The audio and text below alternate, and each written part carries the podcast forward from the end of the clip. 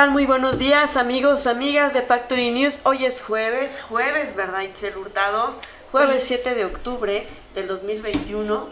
Un día más en donde se siente, híjole, un poco nublado está el clima, hace un poquito de frío, no sé tú qué sientes. Y hoy, bueno, hace frío, está rico y hoy es el aniversario luctuoso de la muerte del doctor, eh, doctor O sea, si es aniversario luctuoso es por la muerte del doctor. Es broma, es broma. Aniversario luctuoso de, doctor, Belisario Domínguez, quien es este, Valencia. Quien para los que nos escuchan este fuera de de pues aquí de nuestro héroe es nuestro héroe ciudadano, héroe nacional, prócer de la palabra. Es eh, a nivel Chiapas es el único, es el más importante de aquí de Comitán, es una persona que pues los periodistas eh, nos de alguna manera lo tenemos como referencia. Como, libertad de expresión. Como, como el héroe de la libertad de expresión, pues murió, era un senador y gracias a él tiene un premio nacional este, por el Senado de la República. Es historia bastante y, y al ratito nos vemos en una transmisión especial ahí en, en, la presidencia municipal que el nuevo ayuntamiento de Comitán pues les, le renderá la ceremonia luctuosa. le hará un homenaje por su este aniversario luctuoso.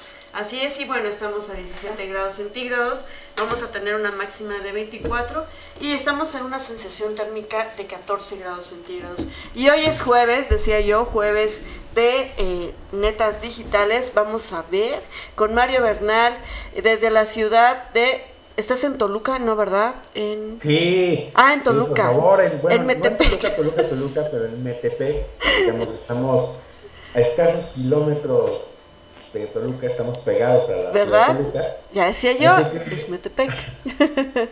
Platíquenos cómo está el clima ya. México, pero no. ¿Cómo está el clima por allá? Aquí hace friecito y está nublado. No, hombre, aquí, acuérdense lo que les he dicho, aquí nada más conocemos la estación del tren y la de frío. Ay, es este, cierto. Este año la de frío ha estado bastante intensa. Ajá. Nos, duró 15, nos duraron 15 escasos días las las ondas primaverales. Ay, sí, bueno, me imagino. Pero bueno, vamos a hablar, hablando de frío, el frío que nos dio la caída de Facebook el lunes. casi, casi infarto.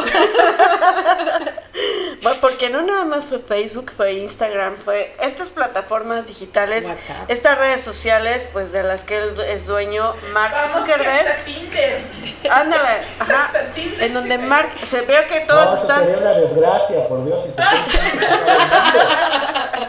a nivel internacional se nota que está todo en los mismos servidores. Yo creo que ya es una gran lección para que no, si te falla una red social, que no te falle la otra, ¿no? No apuestes todos los huevos en una sola canasta, decíamos nosotros, porque, híjole, el mundo del comercio electrónico colapsó porque muchos negocios se hacen también a través de estas redes sociales. Siete horas. Siete largas, inmensas, intensas. ¿Cómo? Ah, una y otra vez Facebook prefirió hacer lo que es mejor para sus hijos.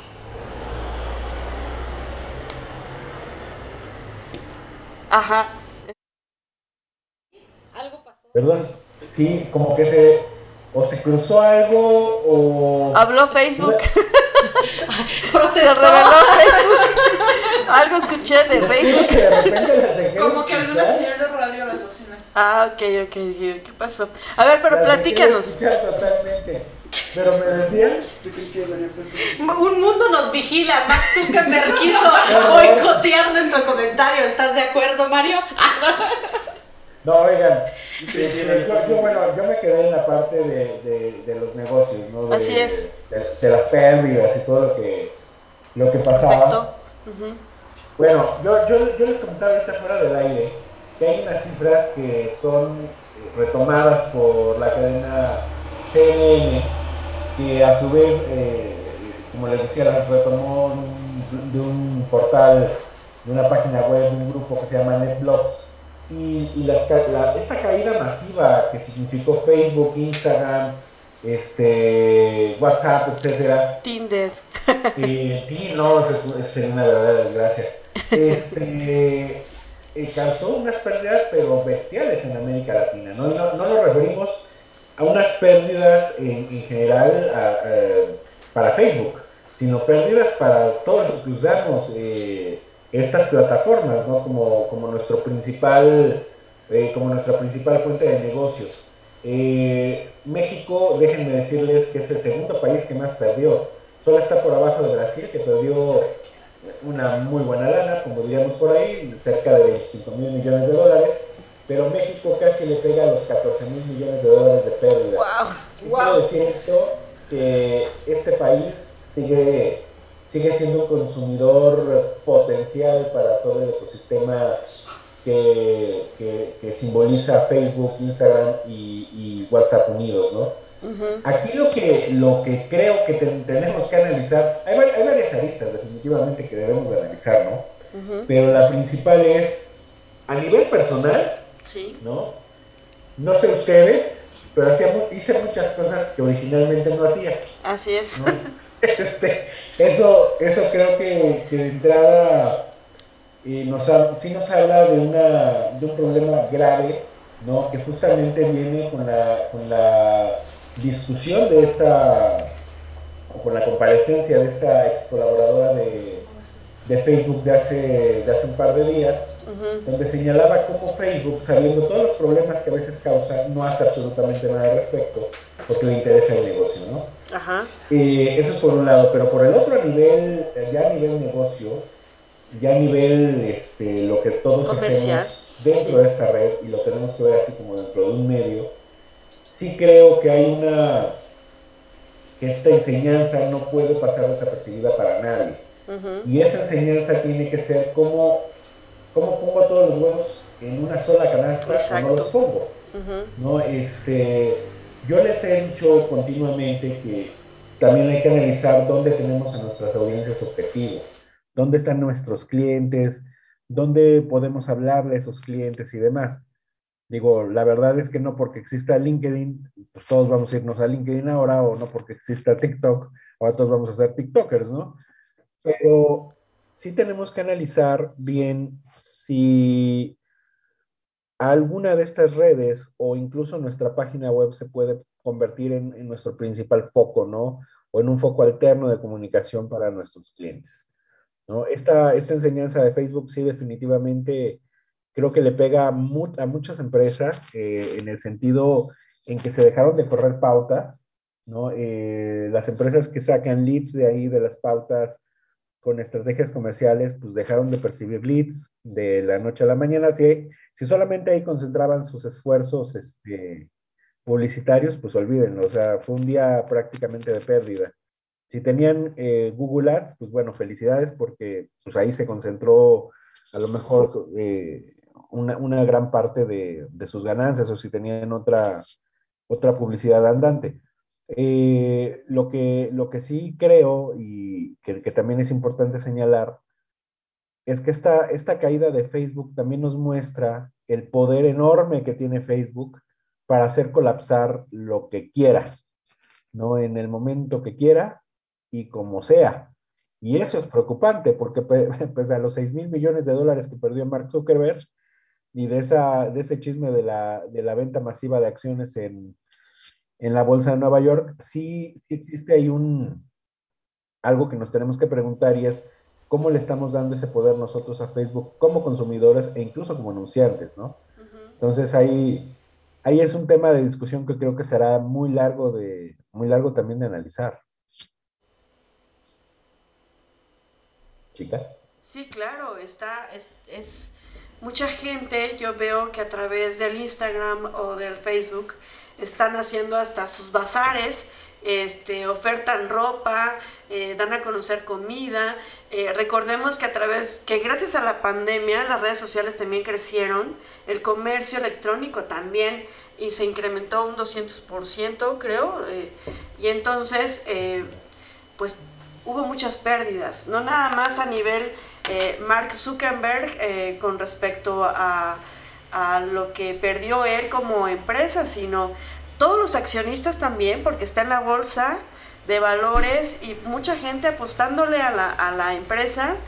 Y, y, aparte, pues todos los empresarios, microempresarios, aquí te puedo decir que hubo una ola en el Instagram muchas empresas, nosotras hemos estado entrevistando a las mujeres de bazares y, todo lo impulsan a través del Instagram. Y entonces se quedaron sin ventas.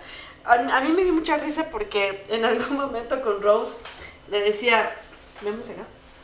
Acá. Le decía, este, hay que mandar un mensaje a tal, sí, pero no tengo WhatsApp, no sirve WhatsApp pues llámale, ¿no? También ¿Sí? el teléfono y puedes llamar. Nos acostumbramos tanto a mandar textos y ya no hablarnos. Pasó algo muy curioso eh, también en, el motivo personal, que de repente eh, llegas y, y, dices, bueno, llámale, chin, pero yo no me sé mi, su número de teléfono de memoria.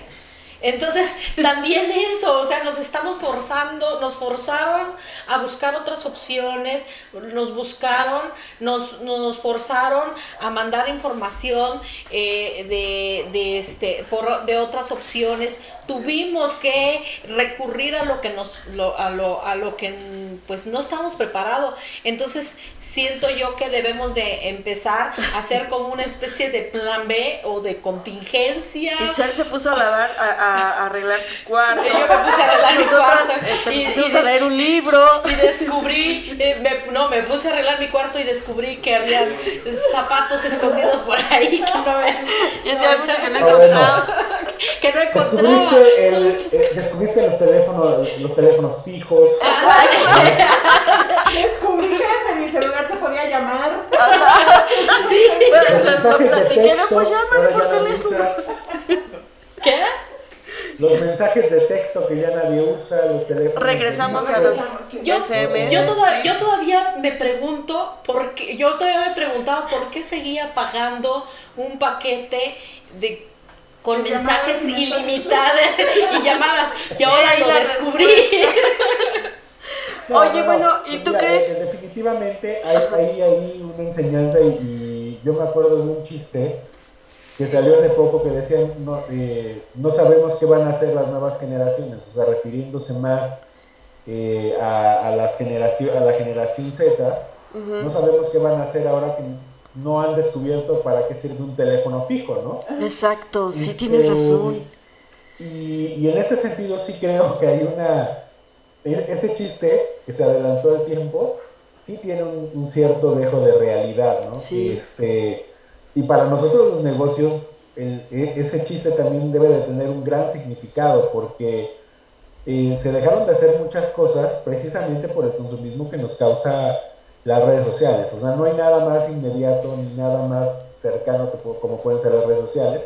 Claro. Pero también debemos de entender que hace 30 años, ¿no? Este, que eh, Lupita y yo éramos unos polluelos.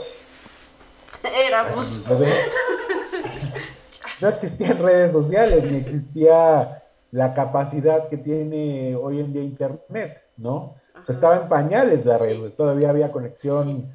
Esa, de ese famoso sonidito. Empezamos tú y yo con el sistema operativo, no sé si te acuerdas, y luego con el high five y así, ¿no? Para comunicarnos. yo no soy tan vieja y sí me acuerdo, ¿eh? Pero nosotros nos tocó en, ah, en los 90. Ya nos, dijo, ya nos dijo viejos, ¿eh? Ni que ella estuviera tan joven. A mis 32 años o sea, sí. no, tengo más. No, lo que queremos decir es que la tecnología realmente no es tan vieja. No tiene tantos años de haber incursionado en México. Pero hemos crecido. Pero sí somos de la generación del antes y el después. Ah, Sabemos vivir sin y con. Y esta fue una gran prueba, ¿no? Sí, ¿Qué nos pasó? Porque, por ejemplo, mi hijo se inmovilizó. O sea, no caminaba, no respiraba, estaba inquieto porque volviera otra vez las redes. Desesperado. claro, y el mío igual, ¿eh? O sea, este, a mí le pasó exactamente igual al grado de que mejor él dejó su, este, su teléfono lo guardó mejor en su locker en la Sí, pues sí, no tenía caso. Porque no había nada, no había nada que hacer, ¿no? Entonces se fue a hacer lo que, lo que tendría que hacer, ¿no? Es decir, pero bueno, si, si nos se fue a Pero sí Este, nos obligó a irnos a otras redes sociales. El Telegram, bueno, las notificaciones, a quienes tenemos el Telegram desde hace Claro. ya varios años, las notificaciones de que un mundo de gente se estaba dando de alta.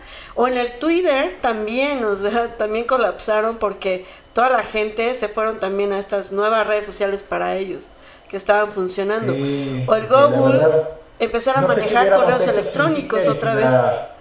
Perdón, yo no Los- los mails. sin Tinder y sin la hermana república de Twitter, ¿eh?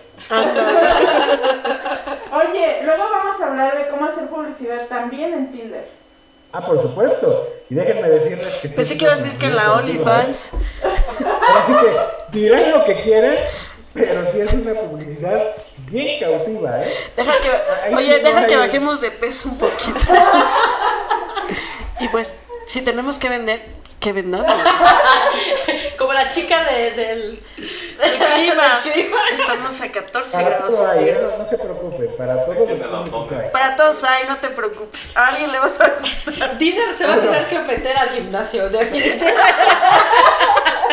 Oye, oye, a alguien le vas a gustar. Oye, Mario, pues muchísimas gracias. Ojalá, y de qué vamos a hablar la próxima semana, eh, viendo esta parte de la tecnología y el avance en las redes sociales y cómo podemos aplicarlas a nuestras vidas. Sí, y, y se nos queda un tema en el tintero que, que habíamos platicado, ya no lo pudimos tocar, y es cómo diversificarnos, ¿no? O sea, Claro. ¿cuál es el, el- el objetivo de la diversificación de nuestros negocios, de esas tiendas, de esos este, bazares? ¿A dónde los puedo llevar como opción, eh, como opción A, como opción B? Y, y que no pierdan, ¿no? O sea, que, que no se pierda esa continuidad. Claro. Pues muchísimas gracias, Mario. Nos vamos a platicar de eso el próximo jueves. ¿Qué te parece? Porque aquí ya llegó nuestro invitado. Tenemos Por presión. favor, porque hoy el chisme estuvo bueno con, este, con Tinder, Twitter y lo que salió. Oh, nos faltó OnlyFans. Sale, te mandamos un abrazo. Un abrazo, chicas, gracias por todo. Gracias. Gracias. Gracias, bye. Y bueno, esto es Factory News. Vamos a un corte y regresamos.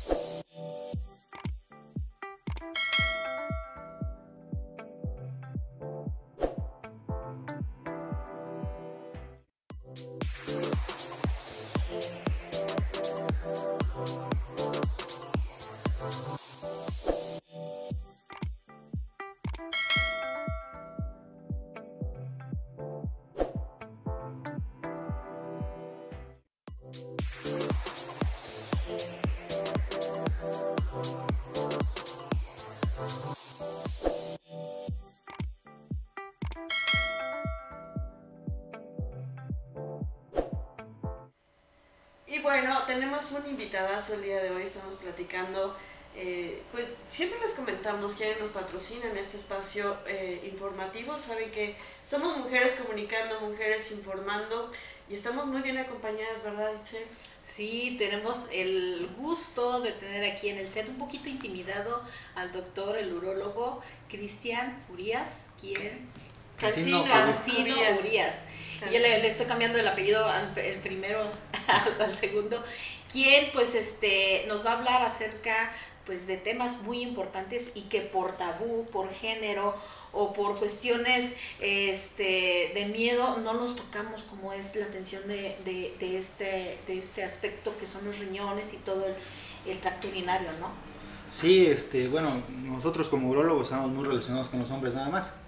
Mientras que también... Es que esa era mi pregunta, la primera pregunta, porque las mujeres, ah, me decían los, ¿de qué vamos a platicar con Cristian?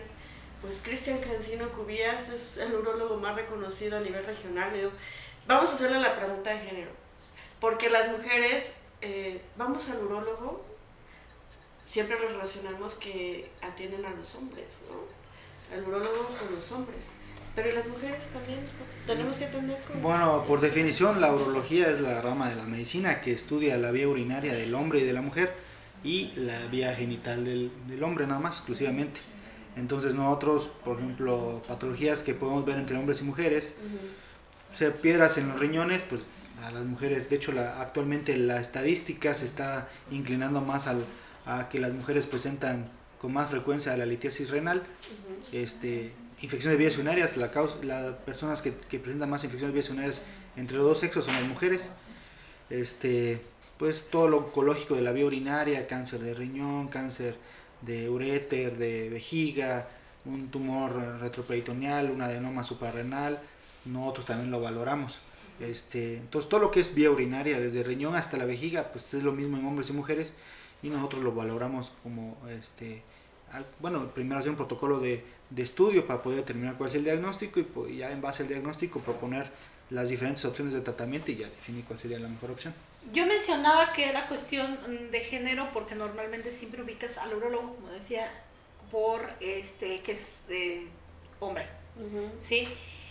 Pero también eh, los hombres son muy renuentes a visitar al urólogo por eso de, ser una revisión invasiva, de que te imaginas que, prácticamente este, eh, tu virilidad va ahí de por medio casi siempre y que dices, no, visita al urólogo y hasta en mofa lo dicen. Eso evita que muchos hombres vayan a una revisión periódica para, para detectar cosas que a la larga se pueden convertir en, un, en una consecuencia como un cáncer de próstata. Todavía siguen este, haciendo prácticas invasivas como lo, lo, lo dicen los, los hombres. ¿Y qué tan importante es que, que, que, vayan los hombres para realizarse y evitar un cáncer de próstata en este caso? ¿no? Bueno, este, pues es, sí es un tema muy importante porque realmente, eh, estadísticamente, el cáncer de próstata es el cáncer más común en, en el mundo, pero no es el que más mata en el mundo. Pero, porque la estadística, la mayor cantidad de estadística que podemos obtener desde, el punto de vista médico es de países de primer mundo, Europa, Estados Unidos, entonces ahí las, la salud como que pues, está asegurada en ciertos países y, o es más fácil acceder a un proceso de salud. Aquí es más difícil y culturalmente, pues, te puedo dar un ejemplo, por ejemplo el diabético, si me dicen a mí que soy diabético y me dicen tengo 33 años, no siento nada, porque si no siento nada estoy bien aunque tenga 250 de glucosa. Ya me tomaban el estudio, tengo 250 de glucosa, pero como me siento bien, no hago nada, sigo comiendo mis taquitos, echando mi coquita, comiendo mi, mi, mi, alcohol con mi botana, mi café con mis cinco panes, pero ahora ya me cuido, me como tres. Entonces, 10 años después se me infecta mi pierna, me da gangrena, me la amputan, ahora sí me espanto, ahora sí creo que esta enfermedad me puede pasar algo, ahora sí me quiero cuidar, quiero hacer ejercicio, quiero hacer dieta, pero haga lo que haga esta piernita ya no va a salir. Esperé yo a verme algo grave, una complicación de la enfermedad para creer que sí era importante. O el hipertenso, si no siente nada, como no siente nada, no le duele la cabeza, no toma su medicamento por la presión, le da un EBC, queda con la mitad del cuerpo sin moverse, ahora sí. Pero ahora ya no puede hablar, ya no puede cambiarse, ya lo tienen que bañar, limpiar, ya los familiares tienen que contratar a alguien para que haga todas esas cosas, que lo que no valoramos es la calidad de vida. Si nosotros, si yo me quiero bañar 10 veces, agarro mi toalla, me baño 10 veces, si no me quiero bañar, no me baño pero eso cuando lo perdemos le tomamos importancia. Entonces esto es igual con el cáncer de próstata. El cáncer de próstata es el cáncer más común en el mundo, como todos los cánceres, no da síntomas en etapas iniciales, porque es lo que nosotros queremos, tener síntomas. Si no tenemos síntomas estamos bien. Y no, lo único seguro que tenemos es que nos podemos enfermar. o que podemos morir, son las dos cosas. No, no, somos no, no realizamos la prevención, no tenemos esa cultura de la prevención en la salud. Yo, eh, ahorita que escuchaba tanto el cáncer como cualquier tipo de enfermedad, el hacer ejercicio, alimentarte bien, es lo que te va a evitar desarrollar una enfermedad.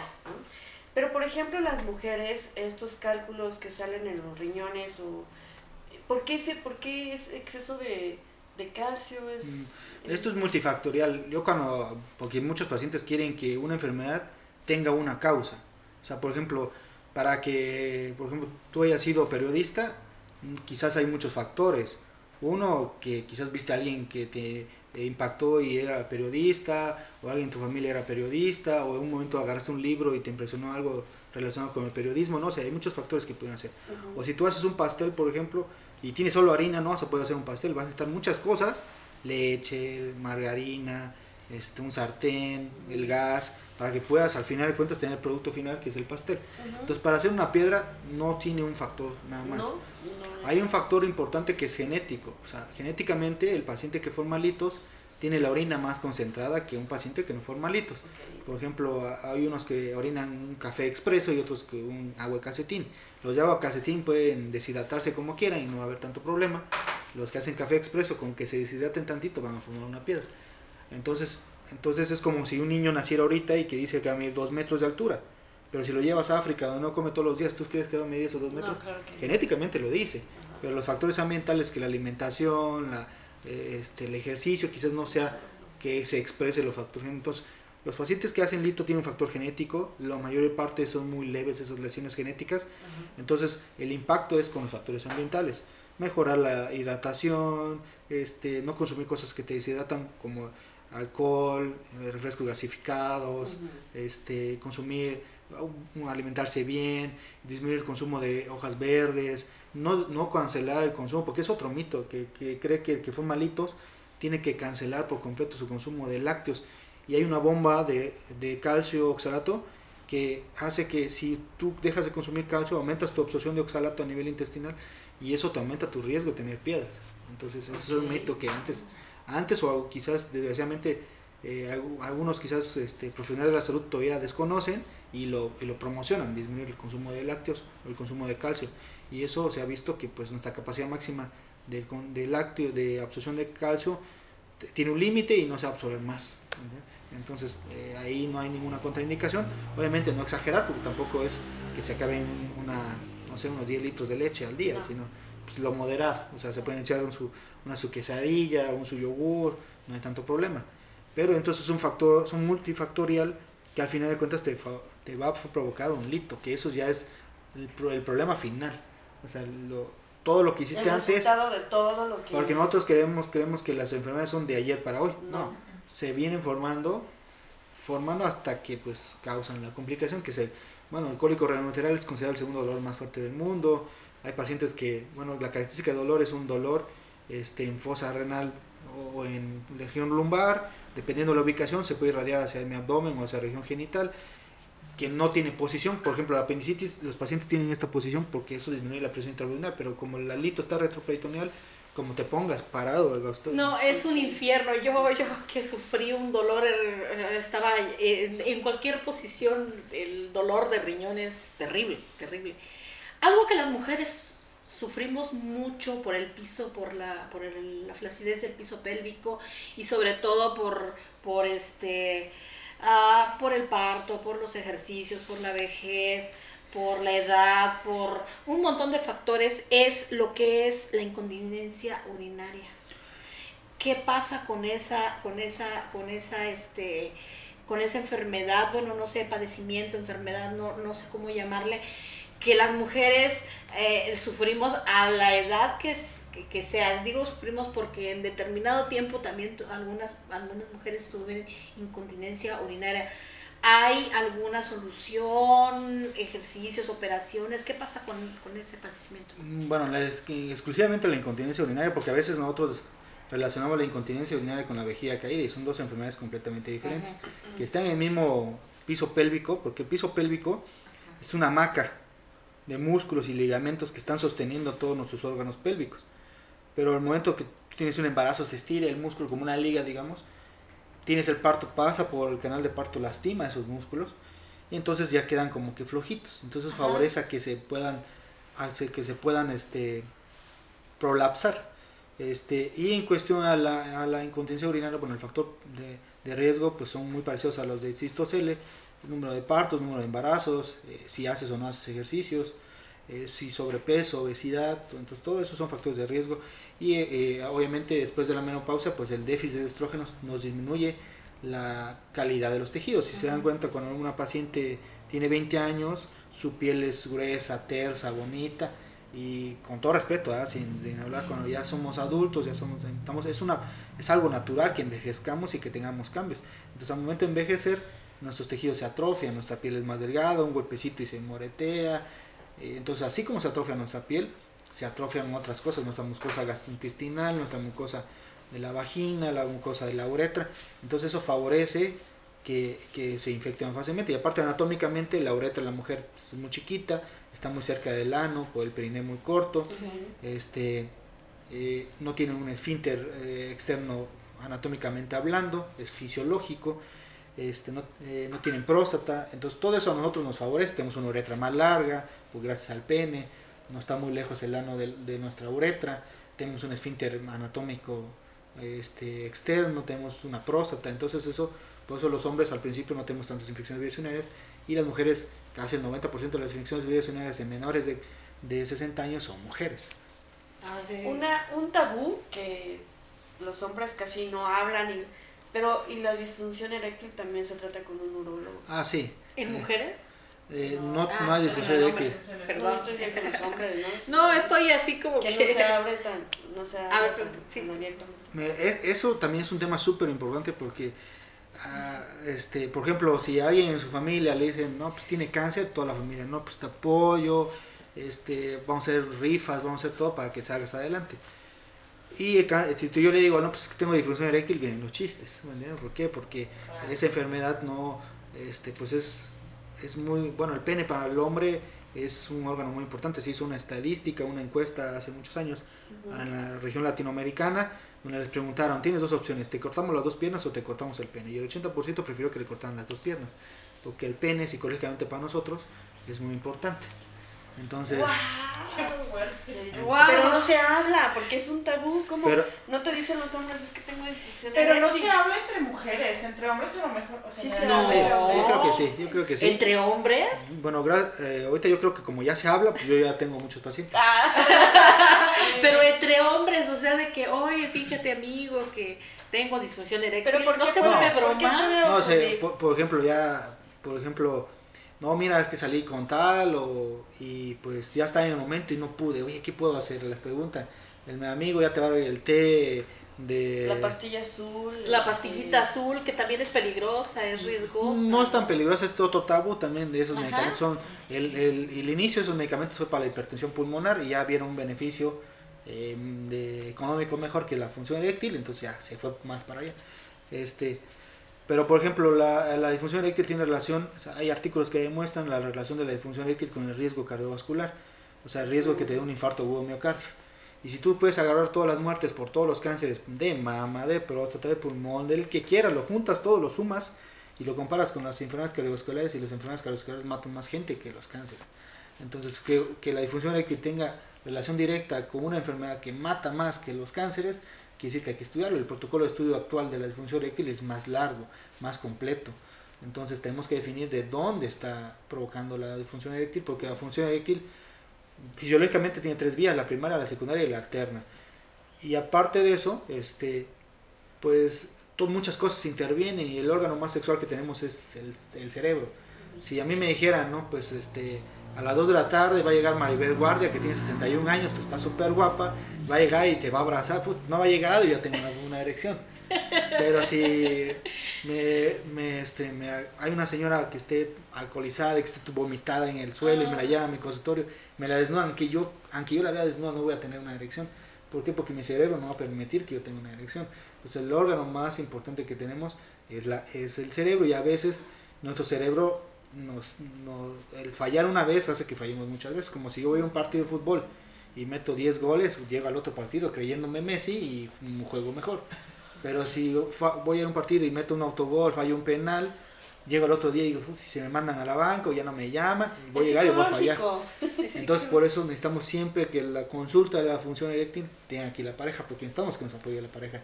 Porque a veces la pareja cree, no, pues ya tiene otra, este, eh, las juntas no son juntas, saber qué juntas serán, ¿no? Entonces... Con Diego no puede, o le están haciendo brujería.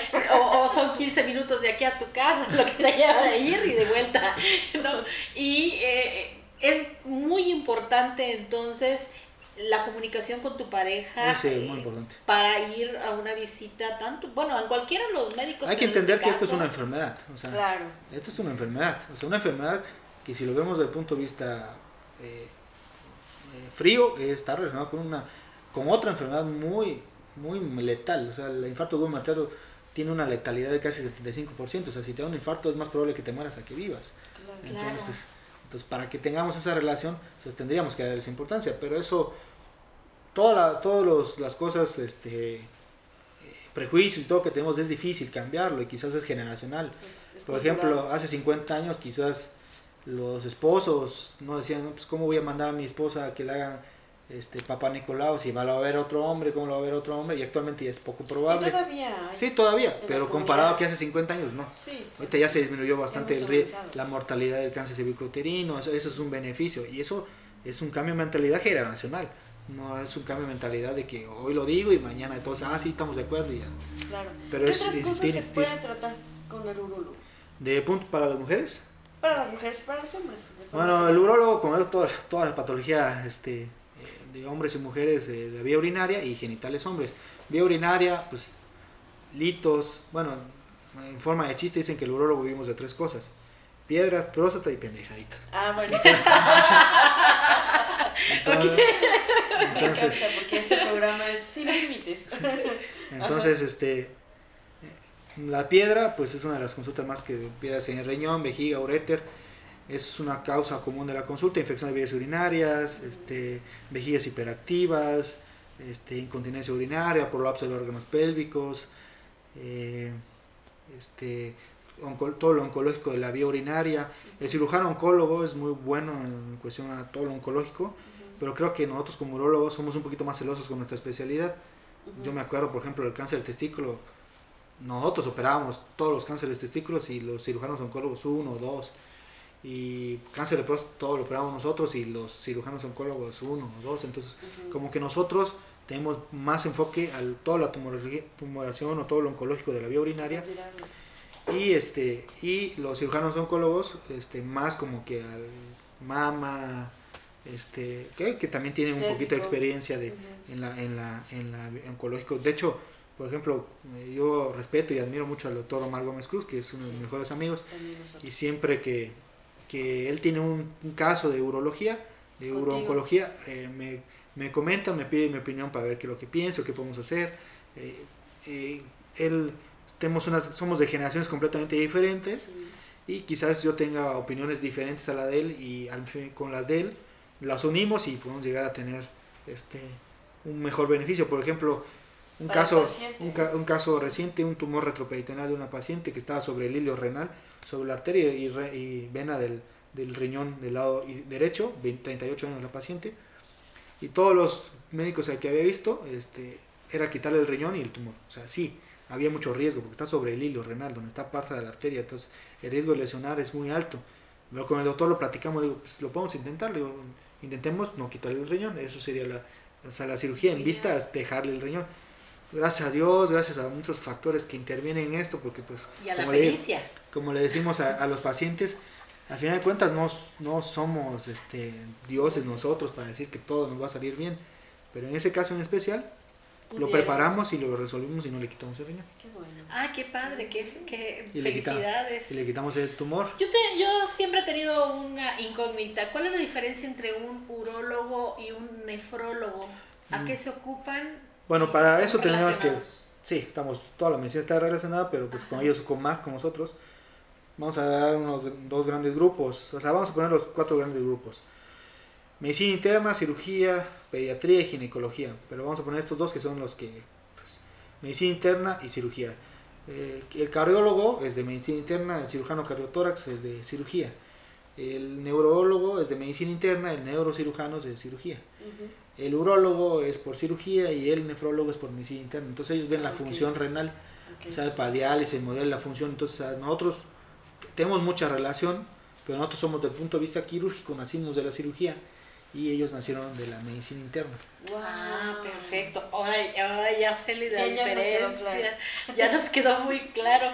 Y hay otra cosa que también me llamó mucho la atención en la lista, en la inmensa lista de, de, la urología y de lo que usted practica, las enfermedades de transmisión sexual. ¿Ustedes también lo ven? De hecho, desde la, historia de la urología... Uh, comienza. Sí, comienza con mucho con la infección de transmisión sexual. este, éramos, este, nos dedicamos casi casi en un cierto tiempo cuando las patologías infecciosas sobrepasaban las crónicas degenerativas, pues pues miraban mucha infección de transmisión sexual. Y el urólogo es el especialista en eso, al final de cuentas. Nosotros vemos toda la infección Pero eso es para los hombres, ¿no? Porque las mujeres vamos con el ginecólogo. Ajá. Sí, pero este, al final de cuentas se pudiera tratar al mismo tiempo. Ah, ¿Un adolescente puede ir con ustedes? Sí, a cualquier edad pueden ir. Entonces ya, ya, ya vimos pues la importancia que es eh, acudir al, urólogo. y más con un profesional como usted. Eh, ¿Dónde lo podemos encontrar? En la quinta calle Sur Oriente, número 12, barrio San Sebastián. No sé si puedo decir que enfrente de qué estoy. Adelante. Enfrente, adelante. Es amigo. enfrente del sanatorio, casi enfrente del sanatorio Fraternidad. Así es. Perfecto. Sí, del doctor Omar Gómez del doctor Roberto Gómez Alfaro. Y a ver, platícanos, número telefónico, eh, estamos aquí en la ciudad de Comitán de Domínguez, Chiapas. Sí, ya tienes toda la región. Eh, sí, todo, pues gracias a Dios, eh, actualmente ya tenemos pacientes de diferentes partes del estado, gracias a Dios ya puedo decir del estado, porque tengo pacientes de Tuxtla, de, de, Tapachula, de uno de que cooperé de ah, como Tila, este, Reforma, gracias a Dios, ahí han venido a verme eh, para mí eso es un orgullo, ¿verdad? Porque pues quiere decir que pues, estamos haciendo las cosas bien. Entonces, este, pues estamos aquí, el teléfono del consultorio es el 963-63-250-79 y el teléfono de urgencias es el 963-112-1266. Las 24 horas, ¿verdad? De urgencias las 24 horas. Sí, pues muchísimas gracias, doctor Cristian Cancino Cubías, por haber venido a visitarnos en este set, que no sea la única ocasión que podamos platicar de diferentes ya eh, momentos, ¿qué te parece? Una vez cada 15 días. Ok, ustedes me dicen. pero hablar de enfermedades en específico y cómo se puede tratar. Sí, exacto, porque ya hablar toda la urología sí. no, podemos, echarnos el mes sin problema. y, hoy toca, y hoy tocamos diferentes este, enfermedades, enfermedades que, que preocupan mucho. Sí, pero era importante que, que, que sepamos qué es lo que trata un urologo. Muchísimas gracias. Vamos a ir a un corte. Esto es Factorilius.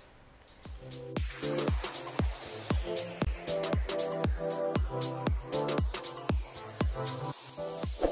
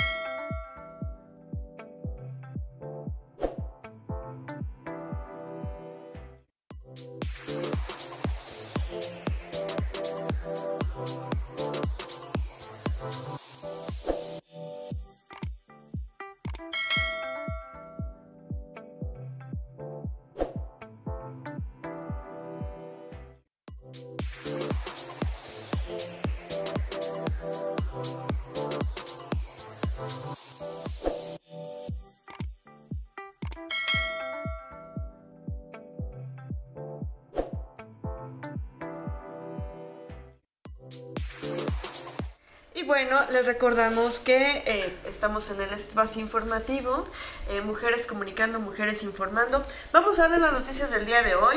En las regionales, va por Comitán, Ayuntamiento de Mario Antonio Guillén Domínguez avanza en peticiones de la ciudadanía. Bueno, eh, la deuda, el 89 de el 89% de los municipios mantiene una deuda con la Comisión Federal de Electricidad. Descuentos por adeudos vehiculares. Destinan más recursos para el campo en el 2022. En las noticias nacionales, clases presenciales, dice la Secretaría de Educación Pública, prevé que en un mes todos los alumnos van a regresar a las aulas. Promueven amparo para vacunar a niños. Y los contagios por COVID-19 siguen a la baja, se reduce un 11%, dice la Secretaría de Salud. México envía 150 mil vacunas AstraZeneca contra COVID a Paraguay. El INAI ordena a la UNAM difundir títulos de Alcocer, López Gatel y Luisa Alcande. Esto es Factory News. Vamos a empezar con las noticias. Y bueno, Factory News es llevado y transmitido gracias al patrocinio del espacio pediátrico. Ustedes saben que el doctor Carlos Nájera atiende a sus niñas, a sus niños en cualquier enfermedad que tengan. Eh, la dirección está eh, ubicada aquí en la ciudad de Comitán de Domínguez, Chiapas. Es la cuarta avenida Poniente Norte número 8 en el barrio de Guadalupe. El número telefónico para las citas es el 963 101 40 31. 963 101 40 31. El espacio pediátrico eh, la mejor atención la va a encontrar ahí para sus niñas y niños. Y fíjense que va por Comitán, el ayuntamiento de Mario Antonio Guillén Domínguez avanza en peticiones de los ciudadanos y en esta ocasión a una semana de haber iniciado la administración municipal 2021-2024 encabezada por el licenciado Mario Antonio Guillén Domínguez se han emprendido ya varias acciones de beneficio para el pueblo de Comitán. En una de las demandas más sentidas de la población, la Dirección de Obras Públicas arrancó con el programa de bacheo permanente en diferentes puntos de la ciudad, además de recorrer las diferentes calles para detectar las necesidades específicas de cada barrio en cuanto a su competencia. Asimismo, atendiendo a la petición de la ciudadanía, la Dirección de Servicios Públicos también inició los trabajos de restablecimiento de las luminarias en el emblemático Boulevard Belisario Domínguez, así como diferentes semáforos y postes de alumbrado público, entre los que destacan la iluminación del Parque de Guadalupe y de San Sebastián. Por su parte, la Dirección de Tránsito, de Tránsito, Vialidad y Transporte Público realizó la pinta de pasos peatonales, delimitación de espacios de estacionamiento para automóviles, transporte público, bicicletas y motocicletas en el centro histórico de Comitán. El entorno y también al tema del agua, el Comité de Agua Potable y Alcantarillado Municipal ha atendido ya diversas solicitudes de la población, entre las que se encuentra la reparación de una fuga de agua que se registró en la entrada de Zapata efectivamente también la vivimos nosotros, de la colonia Mariano Nicolás Ruiz, con lo cual se envió el desperdicio también de cientos de litros del vital se, evitó a través de este arreglo el, desperdicio de este vital líquido. Y es así como el presidente municipal, María Antonio Guillén Domínguez, pues entró con fuerza en su administración, ¿verdad? Enhorabuena. Nos tocó porque fuimos a la, a la residencia geriátrica Los Sabinos y taparon ese tramo porque estaban arreglando esa fuga de agua. Así es, y, y, enhorabuena porque ya están reaccionando, están trabajando. y eh, muchos de los baches que transmitimos el lunes ya están... sí, ya Entonces, sí está funcionando la denuncia pública, así es que por favor, eh, si tienen alguna denuncia pública del, del municipio que sea, ya sea de las Margaritas, de la Trinitaria, de Simón y de, o de Comitán, vamos, vamos y, y le pedimos este, cuentas a, a, este, a la administración. A, pues a los directores de las diferentes administraciones, sobre todo de aquí de Comitán. De, obras públicas, sobre todo, ¿no? Porque ahí es en donde, híjole, te voy a invitar, Itzel, nada más que se corta la transmisión pero hacer un recorrido de Comitán a la Independencia, híjole. Ese va a ser una, un, Vamos a grabarlo para que lo vivamos como si estuviéramos en vivo, ¿no? Porque se corta ahí la señal, pero también es un tramo bastante complicado. Y si esto está funcionando, qué bueno, qué bueno que las eh, denuncias ciudadanas están eh, sirviendo para que la administración actual eh, ponga manos a la obra. Así es. Bueno, y en las estatales, el 89% de los municipios en el estado de Chiapas mantienen una deuda con la, la, pues, la Comisión Federal de Electricidad. Eh, en diferentes regiones de Chiapas los ayuntamientos han mantenido una mala costumbre que ha generado consecuencias lamentables. Se trata de que no pagan el servicio de energía eléctrica a la Comisión Federal de Electricidad, heredando, acumulando problemas de administración tras el, tras de administración tras administración. Muestra de ello es que el Estado se encuentra el ayuntamiento que mantiene la deuda más grande por concepto y adivinen quién es el municipio que tiene más saldo a su favor y que lamentablemente esto no es un premio de orgullo y es en su contra más bien este a favor de la Comisión Federal de Electricidad y que lamentablemente pues es un premio que también los comitecos nos lo ganamos este pues acumulando administración tras administración.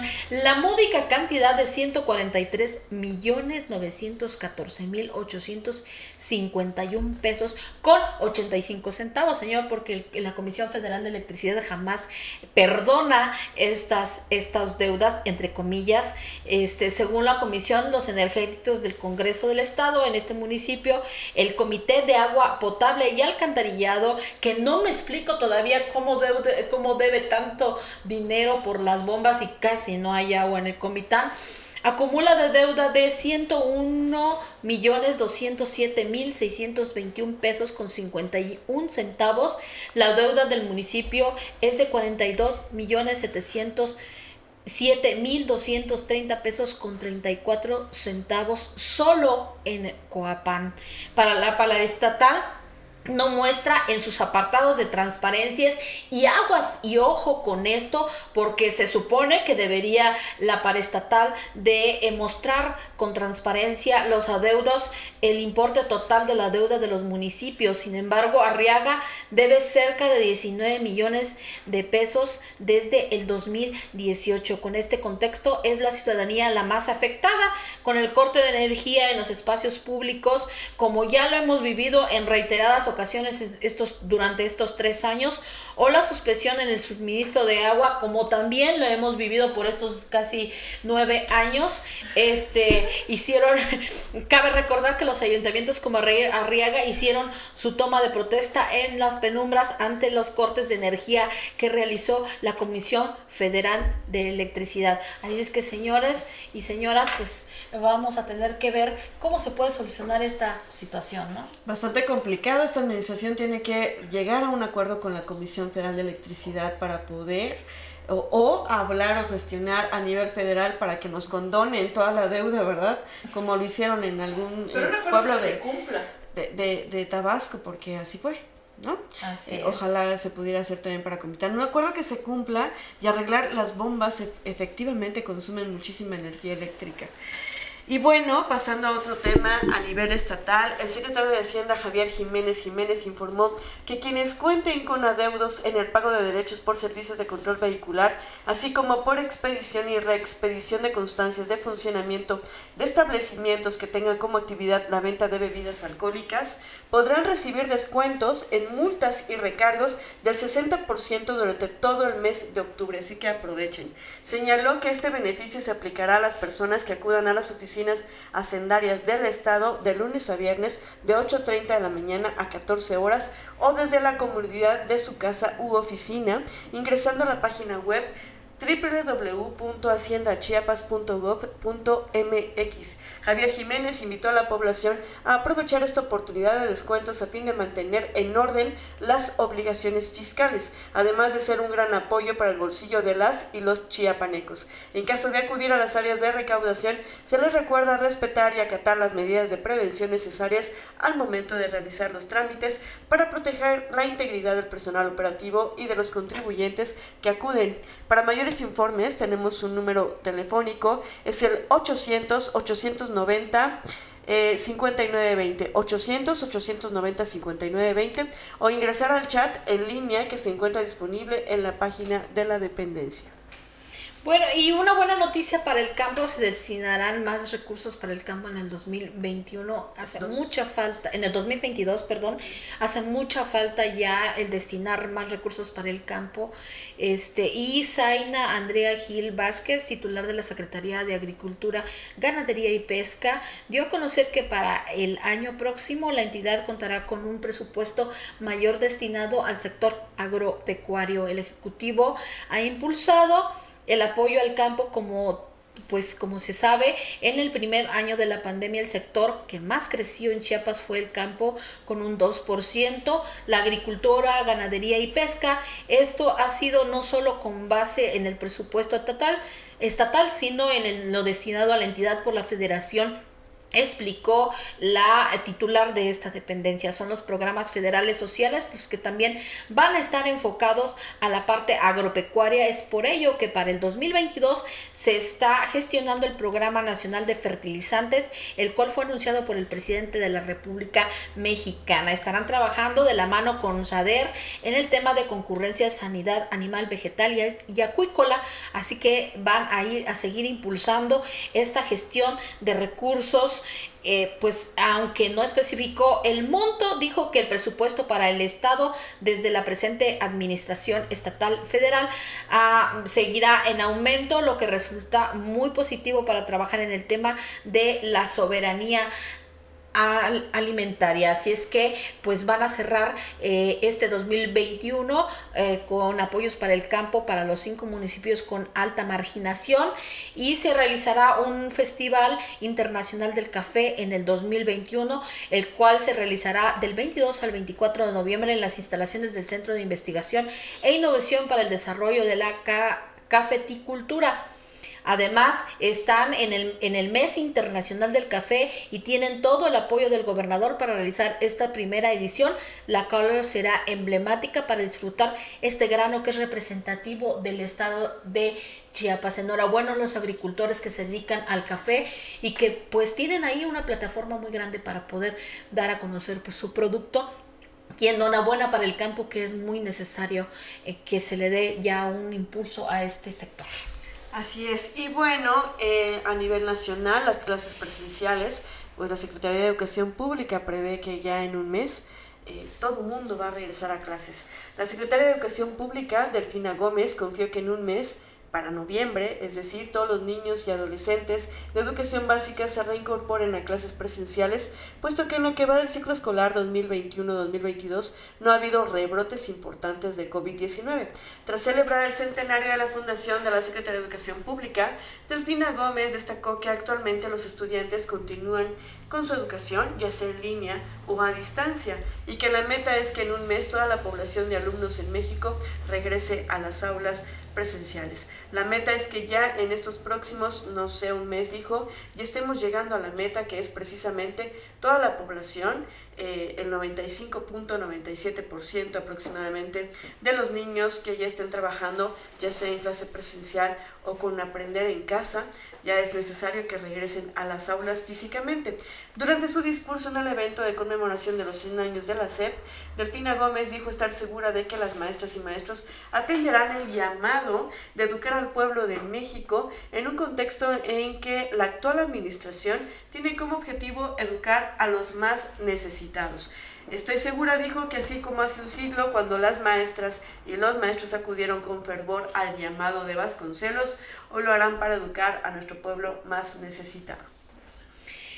Bueno, él promueve un amparo para vacunar a los niños el grupo parlamentario del Partido Revolucionario Institucional PRI en la Cámara de Diputados puso a su disposición de la, a la disposición de la ciudadanía un formato con la que las y los niños, los ciudadanos puedan promover un amparo en el que exijan la vacunación de sus familiares menores de 18 años. Como saben, este, los menores de 18 años todavía no están eh, pues dentro del parámetro para ser vacunados y entonces las autoridades este, con este formato estén obligadas a administrárselas. Este documento lo están compartiendo a través de las redes sociales, así como de sus dirigencias nacionales nacionales, estatales y municipales con el compromiso de acompañar a todas las personas que deseen iniciar con este procedimiento legal para defender a las y los niños de México. Al respecto, el coordinador del PRI en San Lázaro, Rubén Moreira, y el presidente del Comité Ejecutivo Nacional de este partido,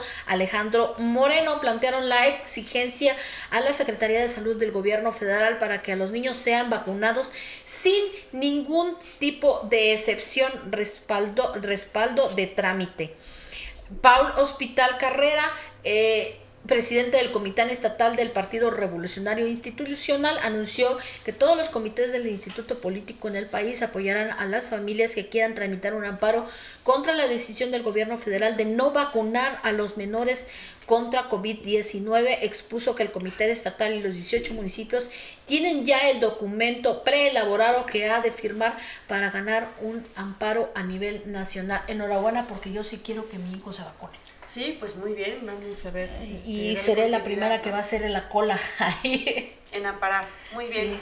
Y bueno, los contagios por COVID-19 eh, siguen a la baja, dice la Secretaría de Salud, y la transmisión del coronavirus se mantiene a la baja en el país. El reporte de la Secretaría de Salud de esta tarde indica que en el periodo del 19 al 25 de septiembre la disminución en el número de casos nuevos fue de 11% con respecto a la semana previa y en las últimas 24 horas se confirmaron 713 fallecimientos, con lo que el registro nacional rebasó la cifra de 280 mil.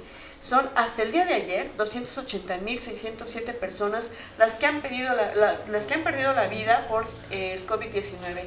La ocupación hospitalaria también se mantiene a la baja con 31% en las camas generales y 27% en las que tienen ventilador. En tanto, ayer se aplicaron 720.886 vacunas contra el virus eh, SARS-CoV-2 con lo que desde el inicio de la estrategia se han utilizado 104.554.441 dosis. La Secretaría de Salud informó que hoy se liberaron, el día de ayer más bien, se liberaron 286.440 vacunas del laboratorio Cancino, las cuales se envasan en la planta de Drugmes en Querétaro. Además, indica que mañana, o sea, el día de hoy, llegarán un, mil, un millón quinientos mil biológicos de la rusa Sputnik 5. Así es. Bueno, y México envía 150 mil vacunas AstraZeneca con, contra el COVID a Paraguay como siempre dando el ejemplo México de hermandad a los países que la necesitan. México envía un segundo cargamento de 150 mil vacunas contra el COVID-19 de AstraZeneca a Paraguay. Esto como parte de la llamada misión humanitaria por medio de la cual eh, pues nuestro país ha realizado donaciones de este biológico a varias naciones de América Latina y del Caribe. Este miércoles con una aeronave de la Fuerza Aérea Mexicana condujo el cargamento con las vacunas hasta Asunción, capital del país sudamericano que fue recibido por eh, embajador de México en Paraguay, Juan Manuel Nugaray, y por el viceministro paraguayo de Relaciones Exteriores, Marcelo Zacapini. Con esto, el país ha sido congruente con el llamado del propio presidente Andrés Manuel López Obrador para que las vacunas contra el coronavirus y otros insumos estén al alcance de todas las naciones. La administración mexicana ha donado a la, ha donado a la fecha 1.565.800 antídotos a siete naciones en América Latina y el Caribe, 3.000 eh, a Paraguay. En julio pasado se envió un primer, un primer cargamento con 150 mil, 30 mil a Honduras, la misma cantidad a Guatemala y a, y a Bolivia, 200 mil a Belice, 100 mil 800 a El Salvador y 65 mil a Jamaica. Y bueno, por otro lado, a nivel nacional, el Instituto Nacional de Transparencia, Acceso a la Información y Protección de Datos Personales, INAI, le ordenó a la Universidad Nacional Autónoma de México que dé a conocer la versión pública de las actas de titulación y títulos profesionales de los secretarios de Salud y Trabajo, Jorge Alcocer y Luisa María Alcalde, respectivamente, así como del subsecretario de Prevención y Promoción de la Salud, Hugo López Gatel. Luego de que una persona solicitara eh, los mencionados documentos, la máxima casa de estudios los clasificó como confidenciales, por considerar que divulgarlos significaría una intromisión en la vida privada de dichos servidores públicos, sin que se advierta razón que lo justifique. Ante ello, el solicitante se inconformó y presentó un recurso de revisión ante el INAI por considerar que la difusión de los títulos de los tres funcionarios mencionados es relevante por tratarse de personajes de alto rango en el actual gobierno federal. Al dar a conocer sus títulos profesionales, estimó la persona inconforme, se verificaría que los tres servidores públicos eh, son realmente aptos para desempeñar sus trabajos o cargos. La UNAM, sin embargo, mantuvo su negativa inicial. Al estudiar el tema, el comisionado del INAI, Adrián Alcalá, concluyó en primera instancia que las actas de titulación y los títulos profesionales requeridos son, en efecto, datos personales susceptibles de ser clasificados como confidenciales, pues dan cuenta de la vida privada de los funcionarios. No obstante, también recordó que ningún derecho es absoluto, pues hay circunstancias particulares que pueden limitarlos y por ende en este caso debía hacerse un ejercicio de ponderación para saber si las consecuencias de, de revelar estos documentos podrían ser más o menos dañinas que la decisión de mantenerlos bajo reserva. Así es. Bueno, y este para finalizar la última nota, que ya no hay nota. Sí, están los diputados que se sorprenden con una obra impresionante. Ah, no, no.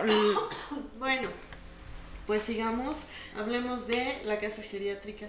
Bueno, para finalizar la, la residencia geriátrica Los Sabinos está conformada por un grupo de profesionales de la salud con perfil geriontológico y convencidos de la necesidad de atención integral que necesita la población adulta mayor para su mejor desarrollo social y familiar. Eh, eh, está ubicado en Avenida García número 27, Los Sabinos, Comitán de Domínguez, Chiapas y su teléfono es 963-108-9500 y estará, pues hay múltiples servicios como la casadía, como este, eh, pues capacitaciones, talleres, hay este, psicología, estancia de respiro, una estancia permanente, clínica de demencia y muchas otras actividades muchas otras actividades este, que puede llevar los adultos mayores, ya sea que usted sea un adulto mayor o que eh, algún Tengo un familiar mayor que pueda eh, llevarlo, ¿no? Así Para que lo atienda uno de los especialistas más importantes también de la región, que es el doctor eh, José Gilberto Alfaro Guillén. Él es pues geriatra y también tanatólogo. Trata ahí también, tiene especialistas en psicología y nutrición, que también es muy importante eh, para los adultos mayores. Fíjese que la residencia geriátrica Los Sabinos está ubicada en Avenida Josefina García número 27, esquina con Reinaldo Avendaño, sin número, entrada Zapata. Entran hacia Zapata, seis cuadras del lado izquierdo, ahí van a ver la residencia geriátrica Los Sabinos, aquí en la ciudad de Comitán de Domínguez, Chiapas.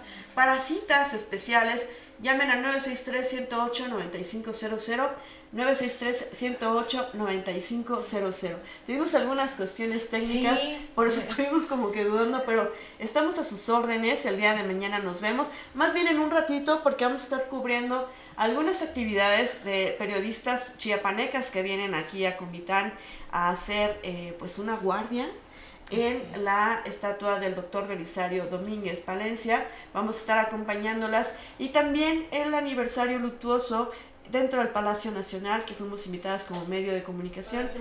Del Palacio Municipal. Ay, yo ya lo quiero hacer nacional, ¿viste? no, pues sí, tantito le falta. Vamos a ir al Palacio Municipal de la ciudad de Comitán de Domínguez, Chiapas, por supuesto, para hacer estos honores a nuestro prócer, nuestro héroe ciudadano, el doctor, eh, pues, Domínguez Palencia. Nos vemos al rato porque ya escuchamos y vimos. ¿Quién dice qué?